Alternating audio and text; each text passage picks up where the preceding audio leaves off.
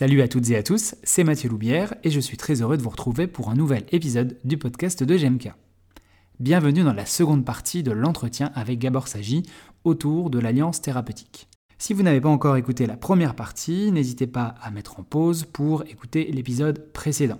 Il était question de définition et également de reflet. Nous poursuivons ici nos échanges et évoquons l'organisation de l'interrogatoire, l'observance, mais également un cas pratique pour se sortir de l'impasse du patient qui euh, n'applique pas nos conseils.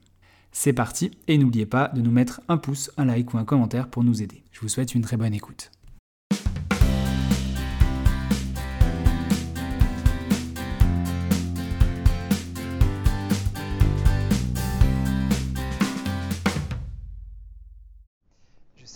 Comme moi je donne des cours justement sur les reflets euh, aux étudiants, et même aux kinés d'ailleurs, c'est ce que je vais dire, c'est surtout pour les kinés qui sont déjà diplômés, euh, il y a toujours un truc qui ressort, c'est euh, le côté non mais le patient va le voir, il va se rendre compte que je suis en train de. Et il vient une autre question qui est un petit peu provoque, auquel j'ai pas forcément une réponse bien tranchée. quelle est la limite entre le reflet qui encourage la personne et entre guillemets la manipulation qui va consister à, à forcer entre guillemets le trait pour que bah, tu sais que euh, les recommandations sur les exercices euh, sont très claires, tu sais qu'il faut qu'il en fasse, et donc on va, on va s'arranger pour l'amener, pour le guider vers ça, quoi, comme tu disais, avoir une trajectoire. Et donc est-ce qu'au final, c'est pas de la manipulation à bas bruit, euh, cette histoire des reflets Mais en fait, il y a, dans le fait de vouloir modifier le comportement de, de, quelqu'un, c'est sûr, il y, a, quelque chose de forcément un petit peu intrusif et, potentiellement manipulateur. Mais moi, ce que je trouve, euh, euh, ce qui pallie un petit peu à ça, c'est que euh, par la suite, quand on lui propose des choses, c'est justement, on ne lui prescrit pas, on les lui propose, et on utilise vraiment ces mots-là.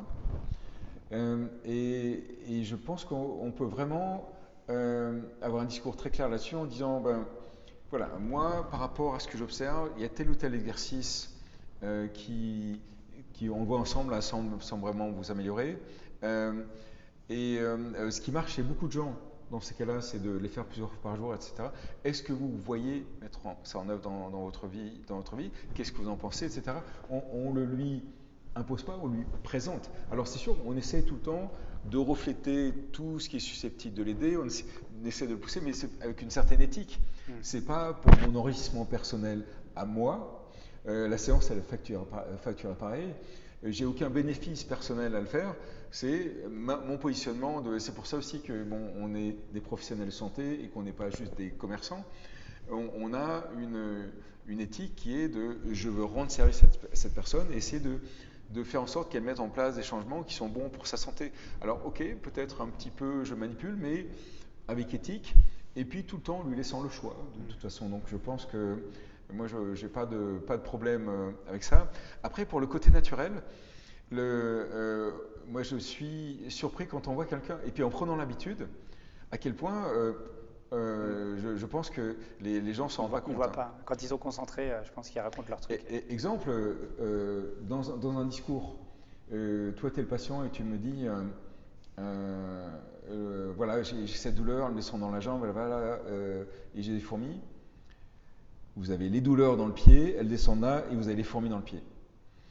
Le patient, il voit rien de manipulatif mm. là-dedans, il, il, dit Ah, bah, il m'a écouté. Mm. Euh, bon, et, euh, c'est très fluide.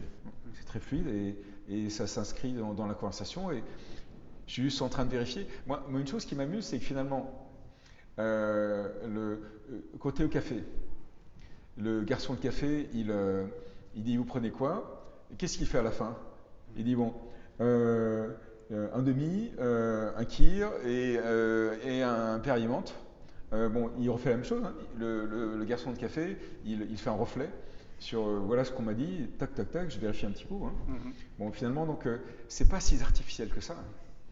c'est quelque chose qu'on fait assez spontanément dans, la, dans, dans, dans, une conversation. Donc, il, faut le faire avec le, bon ton de voix, et puis, euh, euh, et puis plus nous on se sent naturel dans, la façon de faire, plus ça passe euh, de façon fluide dans la conversation, et je ne pense pas que le, patient a, a une, une, impression de manipulation. Et puis, je pense qu'il a d'autant moins une, impression de manipulation que moi j'ai l'impression d'avoir tellement intégré que je ne me dis pas que je fais une technique de, de, communication quand je le fais. Je me dis vraiment, ben, je, vérifie que j'ai bien compris. Et puis, et puis je lui dis que j'ai bien écouté. Bon, euh, moi je trouve que c'est vraiment juste une, une, communication légitime euh, qui n'est en rien manipulative et qui, qui est assez fluide. Et euh, je repense, il y a une question qui me vient là, parce que aussi une des choses qui revient souvent quand moi j'en parle, c'est que les kinés au départ ont énormément de mal à l'appliquer, parce qu'à partir du moment où ils appliquent une nouvelle consigne dans leur structure d'examen, ça change leur logique, et du coup ils sont complètement paumés au niveau de, des informations qu'ils vont aller chercher.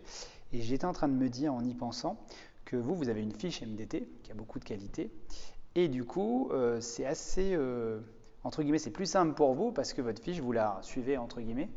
Alors que pour moi, euh, un entretien, justement, où on est dans une stratégie de reflet, en fait, on, c'est comme si on donnait le, bâton de la, parole au patient, puis ensuite on dit, ben, tu vas où tu veux, avec ces fameuses questions très ouvertes au départ. Et euh, ça, ça peut être aussi un frein à, l'application, le fait que ben, en fait, le patient, finalement, il est assez libre d'aller où il veut.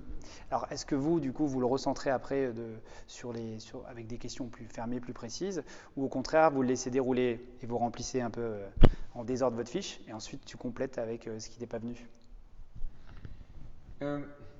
Ouais, Je pense que c'est important pour nous de, de quand on collecte l'information, euh, nous, il faut qu'on ait tout le temps en tête l'information qu'on cherche à obtenir. Et par exemple, quel est mon symptôme le plus distal? C'est mon interrogation. Bon, mais euh, on, est, obligé d'utiliser aussi des questions fermées. Parce que euh, de, toute façon, je, pense que c'est l'utilisation. En fait, excuse-moi, je, je bafouille un peu. Mais et ce qu'il faut voir, ce qui, rend euh, l'exercice de mener un entretien, un amnèse avec un patient tellement passionnant, c'est que c'est un exercice complexe. On essaye de faire plusieurs choses à la fois. D'un côté, on essaie de collecter toutes les infos dont on a besoin.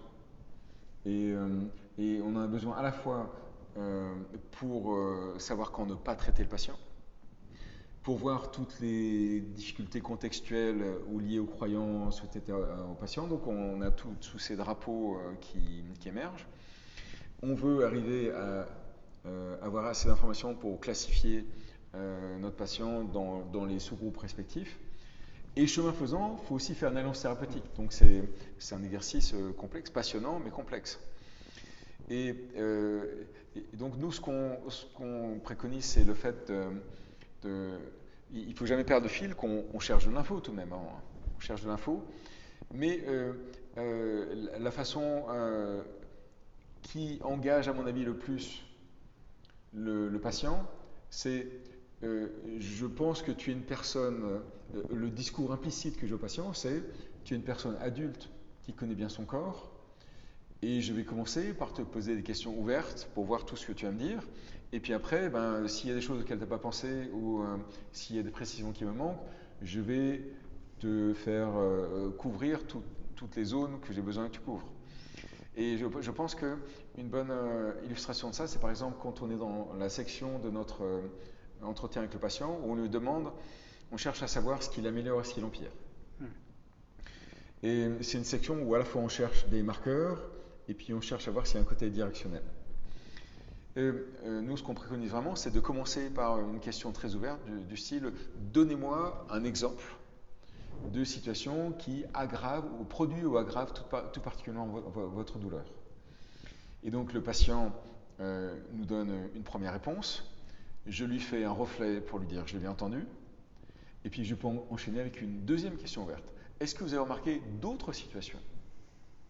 Euh, Et peut-être que je vais le relancer deux ou trois fois comme ça, et puis à la fin, par rapport à mon questionnaire, et j'ai plus qu'à remplir les trous. Hmm. Mais je sais que pour chaque patient, je veux savoir ce qui se passe pour un patient lombaire quand il fait des activités courbées en avant, quand il est assis, comment il se relève après être resté assis longtemps, comment il est debout, comment il est quand il marche ou qu'il court, comment, euh, qu'est-ce qui se passe quand il est allongé, et puis implicitement, je veux toujours savoir ce qui se passe quand il soulève du poids, pour du poids, etc. Donc tout ce qu'il ne m'a pas dit, à ce moment-là, je vais le couvrir systématiquement et avec des questions fermées pour que ça aille plus vite.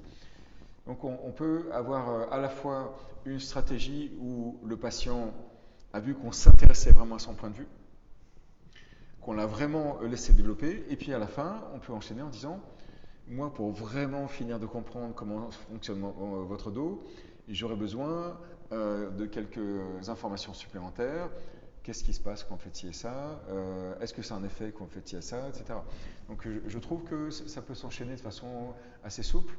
Mais je, pense que tu mets, tu mets le doigt sur ce qui, une chose qui est vraiment euh, importante, c'est nous, à la fois, il faut qu'on soit avec lui, mais il faut qu'on continue à, à, garder notre direction et savoir où on va, euh, savoir les, informations qui nous manquent, savoir le, le, recadrer.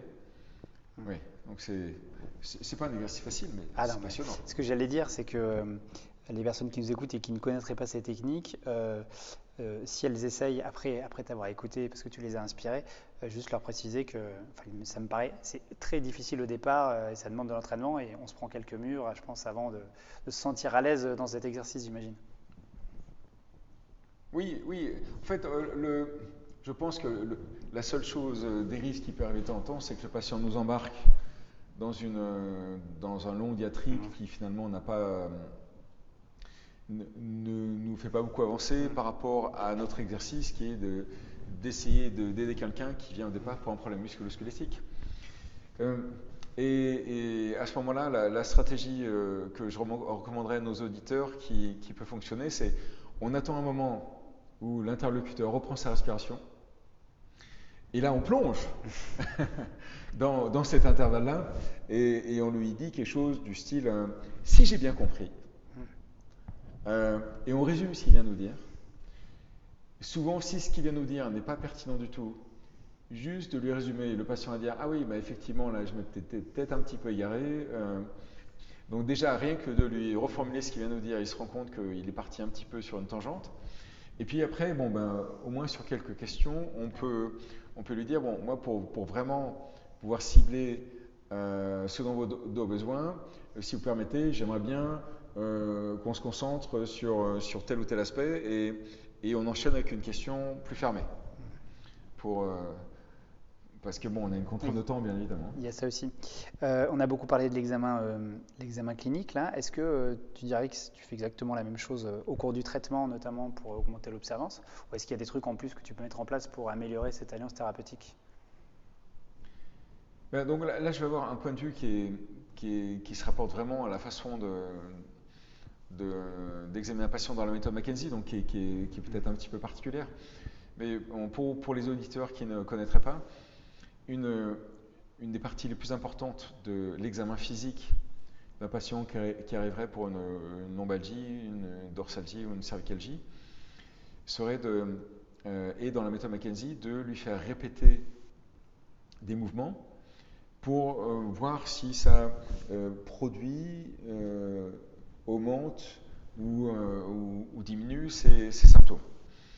Euh, et, de ce fait-là, on est vraiment sur une approche qui est très euh, patient-centrée et, je trouve dans lesquelles euh, une stratégie d'alliance thérapeutique se, marie parfaitement avec, cette dynamique-là. Parce qu'on lui a communiqué de voilà, vous et moi, on est en train de chercher le mode d'emploi de votre corps.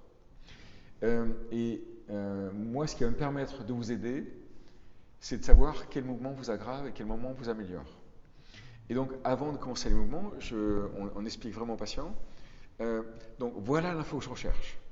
L'info que je recherche, c'est au fur et à mesure que vous faites ça, est-ce que c'est de plus en plus facile, de plus en plus difficile? Est-ce qu'une douleur augmente ou diminue? Est-ce qu'elle périphérise ou centralise? Il n'y a que vous qui ayez la réponse à cette question-là. Et, ça, je trouve qu'en termes d'alliance thérapeutique, c'est très fort, parce qu'on est en train de lui dire, euh, euh, voilà, donc, de toute façon, j'ai pas d'autre choix que de faire une alliance thérapeutique avec toi, parce que l'info, c'est toi qui l'as toi qui là, et on va travailler ensemble pour rechercher ce, mode, ce mode d'emploi. Et euh, euh, après, euh, là où il y aura un travail un peu compliqué, c'est que souvent il faut clarifier les réponses du patient parce que même si on le lui dit au départ, il ne comprend pas forcément exactement le type d'information dont on a besoin. Et, et, parfois, il va dans plus de détails que ce que moi je suis capable d'interpréter. Par exemple, à supposer que quelqu'un ait une douleur dans la jambe, une douleur radiculaire, et qu'il fasse un mouvement, et, qu'au bout de 10 ou 20 mouvements, il me dise dans ma jambe, eh ben, j'ai une douleur, et maintenant, euh, peut-être que c'est un petit peu plus une brûlure. ou alors qui me disent ma douleur elle était plutôt vers l'intérieur de la jambe, mais maintenant elle est vers l'extérieur. Bon, moi, ce sont des choses que je ne sais pas interpréter, qui sont très difficiles à interpréter. Est-ce que c'est une amélioration? Est-ce que c'est une aggravation? C'est vraiment difficile de le dire. donc, à un moment, on est obligé de dire au patient bon, euh, globalement, est-ce que c'est plus ou est-ce que c'est moins? Et si vous n'êtes pas sûr, c'est pareil. Donc, si jamais c'est un peu plus à l'extérieur, et, et puis est-ce que ça remonte ou est-ce que ça descend? Et si c'est plus à l'intérieur, plus à l'extérieur, ben ça, on considère que ce n'est pas euh, un changement pertinent. Donc, c'est là encore un exercice passionnant parce qu'il y a cet exercice euh, dans lequel on doit vraiment faire comprendre aux patients quel est le type d'information qui est susceptible de, euh, de modifier la prise de décision. Et une fois qu'il comprend vraiment cette, cette information-là, je trouve qu'on on, peut, on peut avoir quelque chose de, de très fluide et d'intéressant ou au fur et à mesure que le patient effectue les mouvements, est-ce que ces symptômes changent ou pas? On peut en discuter ensemble. Et, donc, de facto, on, est vraiment dans quelque chose de collaboratif qui, c'est pour ça que je, trouve que l'approche McKenzie se marie tellement bien avec ces concepts euh, d'alliance thérapeutique. Hmm. Euh, justement, je pense à l'observance. Ce qui est très intéressant euh, dans le concept, c'est que le patient expérimente un changement, et du coup, je pense que c'est plus simple pour lui, comme il a expérimenté, entre guillemets, d'apprendre que ça va être bon pour lui. Mais maintenant, ma question, ce serait, euh, qu'est-ce qui se passe quand, euh, euh, comment tu gères quand il y a déjà d'une part, l'alliance thérapeutique est très compliquée, parce qu'on a parfois des patients qui sont compliqués où, nous, nous ne sommes pas adaptés. Et également, ça va peut-être toucher à la même question, comment tu procèdes quand l'observance, elle, elle est vraiment difficile, compliquée? Est-ce que tu mets en place comme stratégie? Ok. Alors, c'est une question assez vaste. Euh, euh, moi, j'ai l'impression que bon, si on, prend du temps lors de la première séance, euh, nous, on a quand même fréquemment des. On, met une heure de côté pour faire une évaluation initiale. Je trouve que si on est vraiment dans une démarche empathique avec beaucoup de reflets, le fait d'avoir une, une, élance thérapeutique, bon, c'est quand même rare que ça s'engage pas quand même de façon plutôt satisfaisante. Mais après, bon, c'est quand même fréquent que, qu'un, patient nous, euh, nous, nous exprime clairement que, bon, ce, que, ce qu'on lui a recommandé de faire, il, ne l'a pas fait. Et, et, donc, quelles sont les, stratégies qu'on met en œuvre à ce moment-là? Et, c'est là où euh, je vais faire un petit aparté par rapport à ce dont on parlait tout à l'heure sur le fait qu'il y a des choses un peu contre-intuitives et notamment cette chose qui, est que euh, le, piège, en fait, si on, lit Thomas Gordon, euh, qui est quelqu'un qui, euh, qui, est souvent utilisé comme référence pour parler des impasses relationnelles, il y a une impasse relationnelle qui est celle d'argumenter avec le patient. Et, donc, le, si, le, si, le patient n'a pas fait l'exercice, moi je peux me, retrouver piégé dans le fait d'être sur un mode vraiment d'essayer de lui montrer par A plus B que je sais mieux que lui et que c'est moi qui vais trouver euh, la façon dont il va s'en souvenir et puis le moment de la journée où il va le faire, etc. C'est ça qu'on appelle le réflexe correcteur pour toi Ça, ça, fait partie du réflexe correcteur, je pense. Mm. Et, en fait, euh, euh, là où c'est très intéressant, ce qui est issu des, notamment des TCC de peut-être plus de troisième génération, et puis de l'entretien motivationnel, c'est cette compréhension que le, à, l'intérieur, euh, il y a un besoin fondamental dans, chaque être humain, c'est d'être maître de son destin et de, décider soi-même ce qu'on fait. Et, je pense que si on, persiste de façon très euh, forcée, le patient n'a pas fait ce qu'on voulait, ben je vais essayer de forcer encore plus et je vais essayer de le convaincre encore mieux. Euh, de, faire ce que je veux, on, va le mettre en réactance. On, met en résistance. On et, on se met dans une situation qui est, épuisante pour nous. Parce que je, je, suis dans l'incompréhension. Euh, cette personne-là, on a vu ensemble que l'exercice se faisait bien, il ne le fait pas. Et, donc, euh, voilà, je, vais lui expliquer encore mieux, hein, parce que c'est incompréhensible pour moi. Donc je, vais vous pousser plus fort. Euh, et comme je ne comprends pas, si, je suis dans cette démarche-là et, que je ne suis pas attentif aux réactions du patient, si je ne vois pas que je suis en train de l'envahir et je suis en train de. Lui, il se sent envahi et qu'il sent que je suis en train de. Il y a quelqu'un qui est en train de décider à sa place. Euh, et ben, donc, euh, plus je pousse, plus il pousse dans le sens.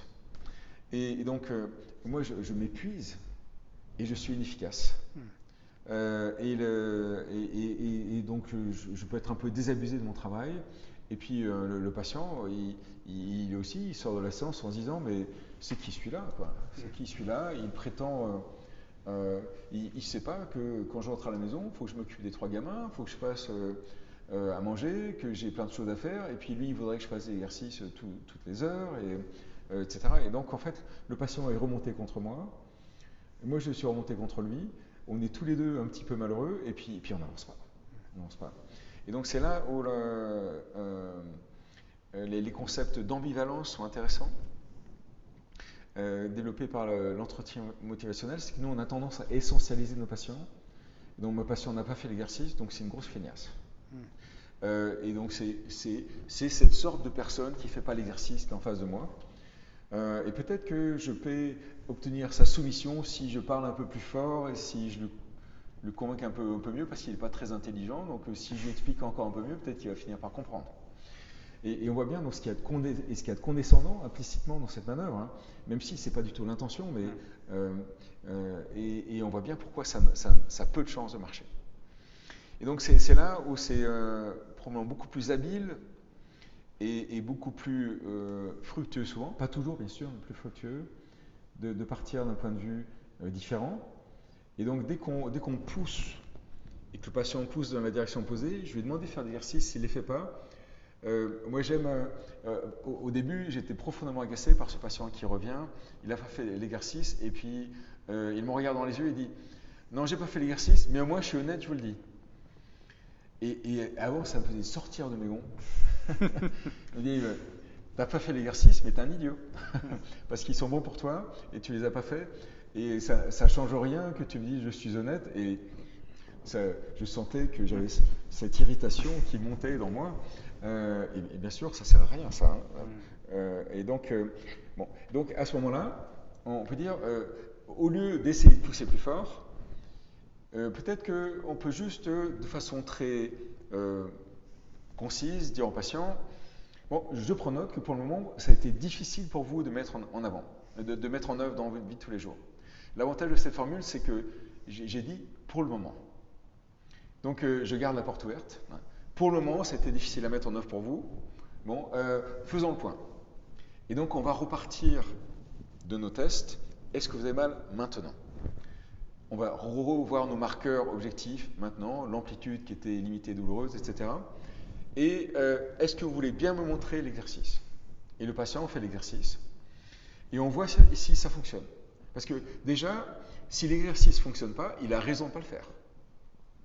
Donc déjà, reprenons la base. Est-ce que l'exercice fonctionne? Et si l'exercice ne fonctionne pas, eh bien, il faut explorer avec lui et trouver quelque chose qui marche mieux.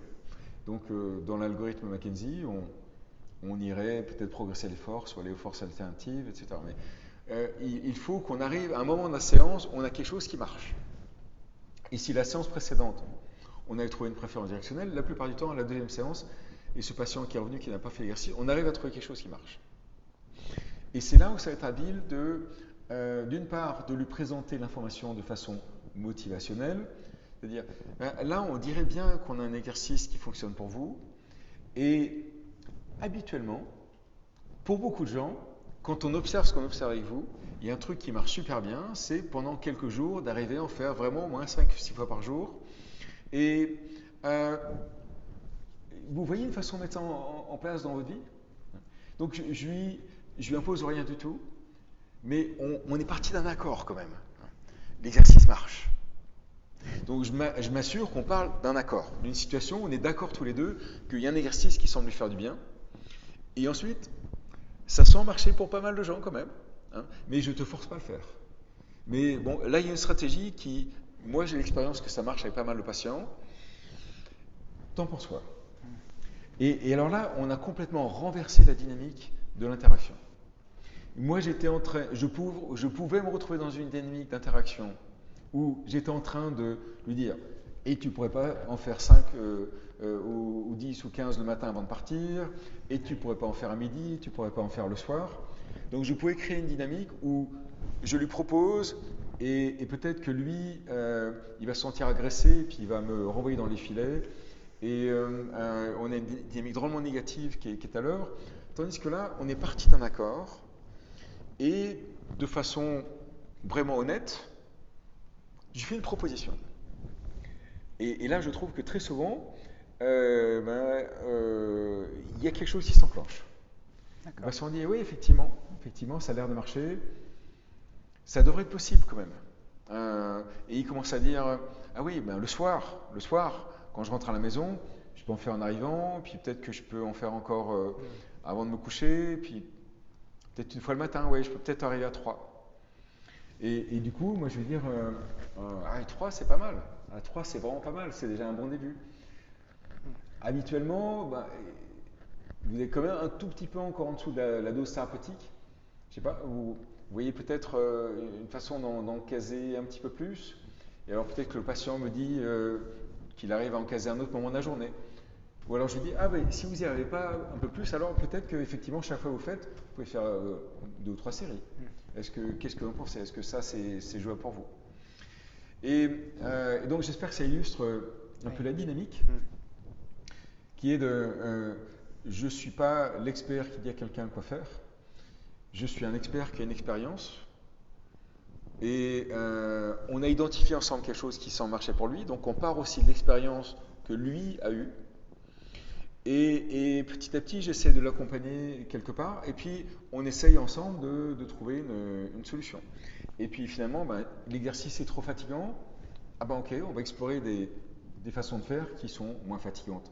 Donc il y a vraiment un va-et-vient, un travail collaboratif je trouve, qui, du coup se marie parfaitement bien avec une, une, hypothèse d'annonce thérapeutique et une, stratégie collaborative en fait avec le patient. Et, alors, c'est plus amusant de travailler comme ça, et puis c'est tellement plus agréable. Donc, euh, on, a vraiment tout à gagner parce que c'est plus efficace, euh, on dépense moins d'énergie, et puis le patient a, des ressources. Souvent, euh, il a des idées que nous n'aurions pas eues. Donc non seulement il a des idées que j'aurais pas eues, donc euh, c'est plus riche, et puis en plus parce que c'est lui qui a eu l'idée, il y a plus de chances qu'il le fasse. Donc euh, c'est beaucoup plus, riche. Et puis dans la dynamique, c'est tellement plus, c'est plus, plus amusant, c'est plus, moins épuisant pour nous, donc tout le monde y gagne. Je pense que tu nous as convaincus de, de, de, faire une formation peut-être d'entretien motivationnel ou en tout cas pour optimiser la communication. Et je suis, moi je je plus sois, je suis complètement d'accord avec, euh, avec cette, euh, ce versant-là de notre métier qui est de favoriser cette alliance. Euh, l'heure tournant, je vais poser une dernière question. C'est une question assez traditionnelle que je pose à, mes invités qui ont la gentillesse de répondre à ces questions. C'est la question de la baguette magique. ça permet un peu de regarder dans le rétroviseur et de se dire voilà, si j'avais dû faire quelque chose autrement dans mon parcours, qu'est-ce que ça aurait été? Et de le penser de façon plus large au niveau de la kiné française. On va rester, puisque comme tu as connu plusieurs types d'exercices. Euh, est-ce que tu penses qu'il y aurait quelque chose qui aurait pu être fait pour changer un petit peu la donne et, euh, aller vers autre chose? Euh, Alors, sur, le plan, sur le plan personnel, je pense que si c'était à refaire, je, moi, je ne ferais pas une formation d'ostéopathe. Mmh.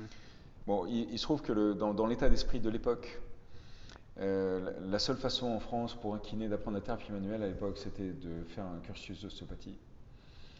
Euh, moi, je pense qu'il y a des bonnes choses dans l'ostéopathie, mais je vais peut-être me faire quelques ennemis en disant ça. Moi, j'ai l'impression qu'il y a des choses qui relèvent d'un folklore ostéopathique.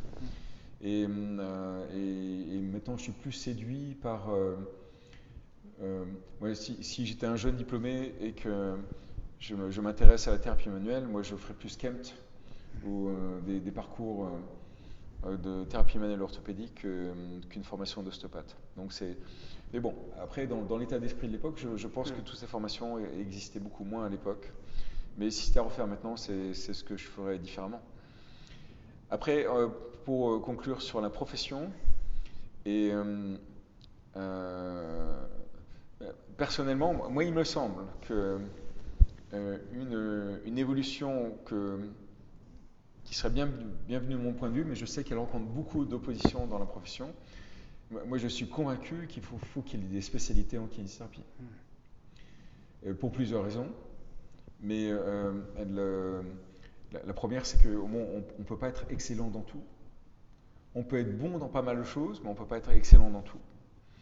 Et, je pense qu'à un moment, bon, surtout un kiné qui, qui, travaille en ville, il y a une, spécialisation un peu de, facto qui se fait, mais moi je pense qu'à un moment, il faudrait que cette formation soit reconnue parce qu'il y a aussi un enjeu euh, financier pour, pour, les gens qui le font.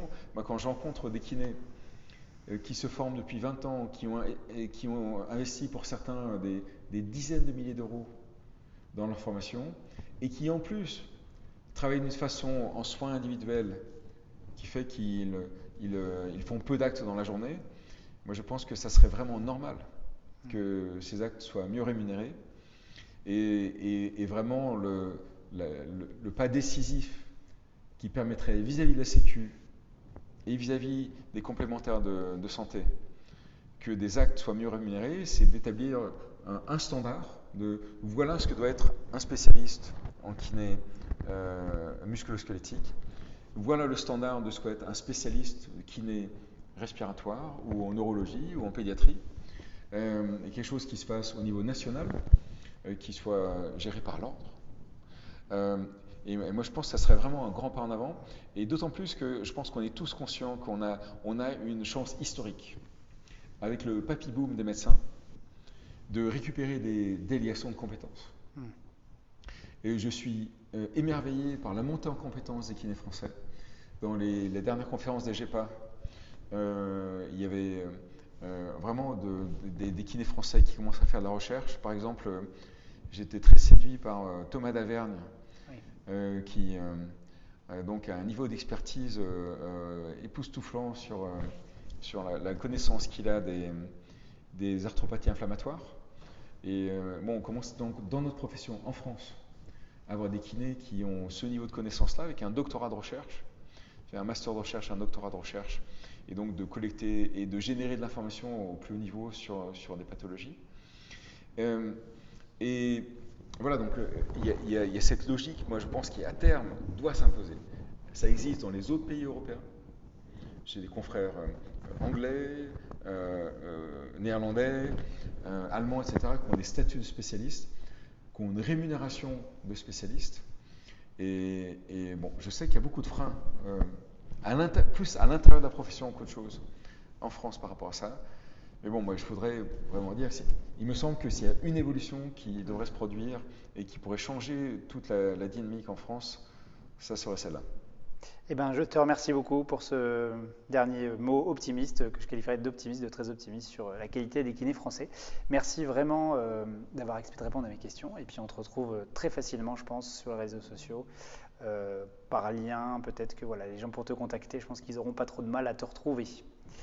Bien entendu, maintenant je, je te remercie pour cet échange très convivial et très sympathique, Mathieu. Avec plaisir. Et voilà, c'est terminé pour aujourd'hui. Merci d'avoir écouté jusqu'au bout. On se retrouve dans quelques semaines pour parler d'un nouveau thème, d'une nouvelle thématique. Et d'ici là, n'hésitez pas à vous informer et vous former sur le site de GMK.